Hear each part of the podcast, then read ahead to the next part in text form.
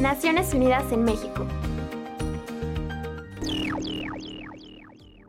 El 2020 ha empezado con gran agitación en el mundo, debido al asesinato del general iraquí Qasem Soleimani por drones estadounidenses. El secretario general de las Naciones Unidas, Antonio Guterres, dijo que está en contacto con líderes y altos funcionarios de todo el mundo e instó a ejercer la máxima moderación, reiniciar el diálogo y renovar la cooperación internacional. Guterres llamó a no olvidar el sufrimiento que causan las guerras, en las que es siempre la gente común la que paga el precio más alto.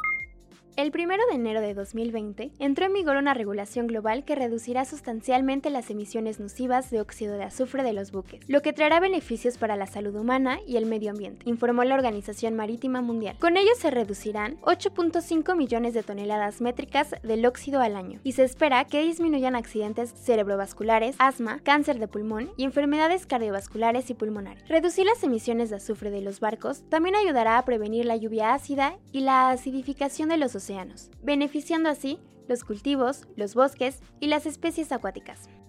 Tras las tensiones entre Estados Unidos e Irán, la directora general de la UNESCO, Audrey Azoulay, recordó a la comunidad internacional su deber de proteger y preservar el patrimonio cultural para las generaciones futuras. Azoulay mencionó las disposiciones legales que obligan a los Estados miembros de la ONU a no tomar medidas deliberadas que puedan dañar directa o indirectamente el patrimonio cultural y natural. La directora de la UNESCO destacó la universalidad del patrimonio cultural y natural como vectores de paz y diálogo entre los pueblos en voz de Katia Briseño y Tania Cervín, desde el Centro de Información Naciones Unidas, México.